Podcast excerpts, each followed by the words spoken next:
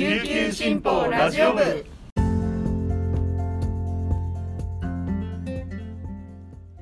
いたい皆さんいかがお過ごしですか？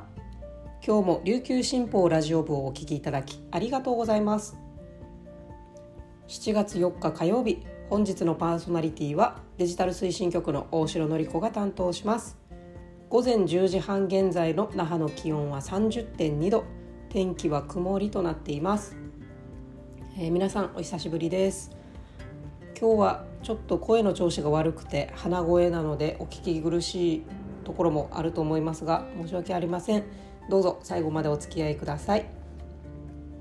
気がつけばもう7月ですね。あっという間にあと5ヶ月で今年も終わりというところなんですが皆さんは新年に立てた目標は達成できていますか？私は何を目標に立てたかな。覚えてないです。自分と家族が元気でハッピーならもう全て OK という感じですね。さて7月といえばもうすぐ夏休みがやってきます。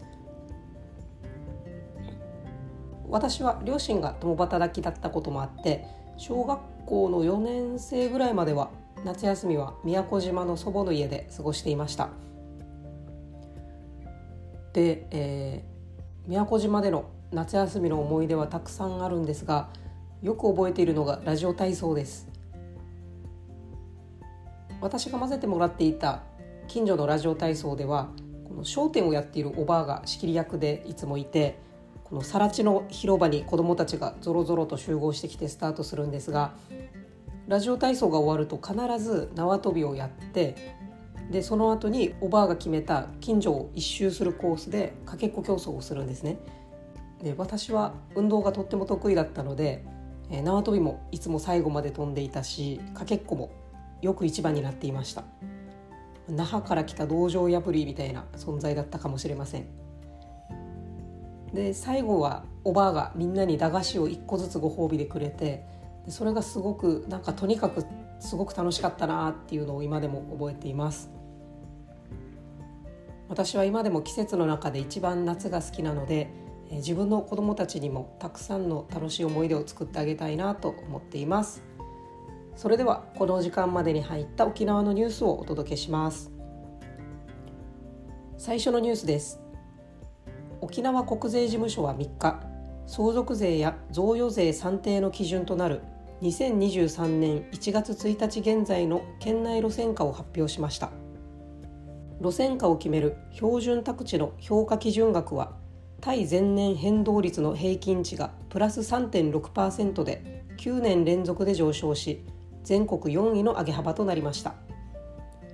住宅需要に加えコロナの制限緩和で観光需要の回復に対する期待感が膨らみ土地取得の動きが広がったとみられます。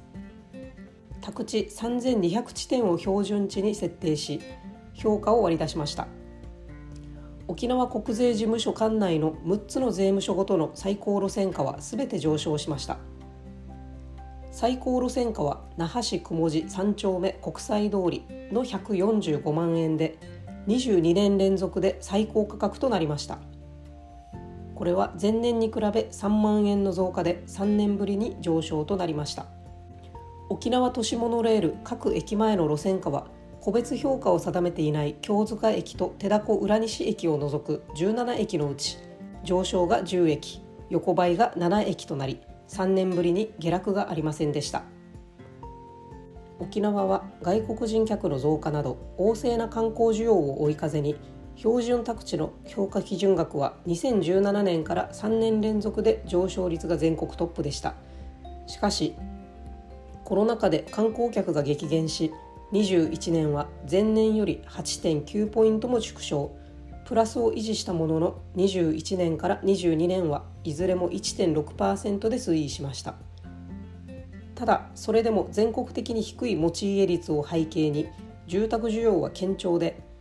マンション建設も大きく停滞することはなく徐々にコロナ禍の影響が和らぐ中で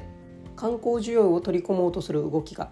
県内全域での評価額押し上げにつながったとみられます。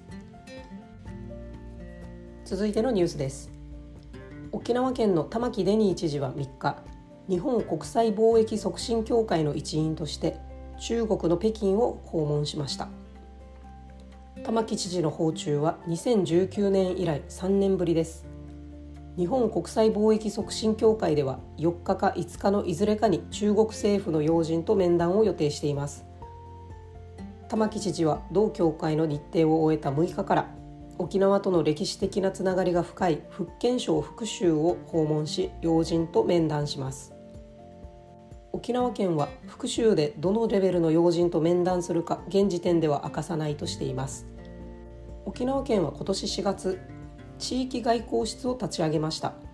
アジア太平洋地域の平和構築や相互発展に向け積極的な役割を果たすことを目的としており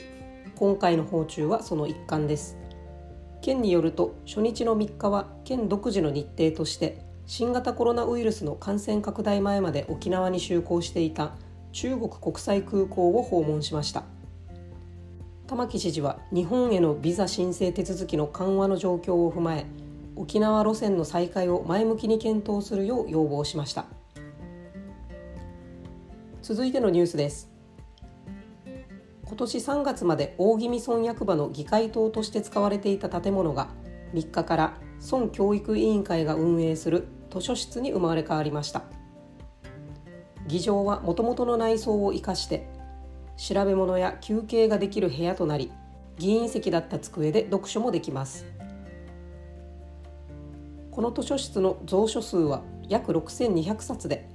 2016年の村内4小学校の統合時に蔵書の重複や状態の悪さから不要となった本が中心です。図書室は2019年に村民の要望を受けて旧大宜味小学校の2階に設置されましたが高齢者が利用する際に階段の上り下りで支障が生じていたことや新庁舎からの利便性向上を図るため今回の旧議会棟への移転が決まりました。旧議会棟は鉄筋コンクリート像の平屋建てで1983年に完成村によると新庁舎への機能移転後は解体も検討されましたが耐震性に問題がなかったこともあり図書室への活用が決まりました。なお村外の利用者は閲覧のみ可能となっており開館時間は午前10時から正午と午後1時から5時まで。土日祝日と年末年始特別整理期間は休館となっています。以上本日のピックアップニュースでした。今日紹介した記事の詳しい内容は琉球新報のニュースサイトにてお読みいただけますのでぜひアクセスしてみてください。それでは今日も皆さんにとって素敵な一日となりますように。今日も暑くなりそうですが頑張っていきましょう。チューンチバティーチャビラ屋台。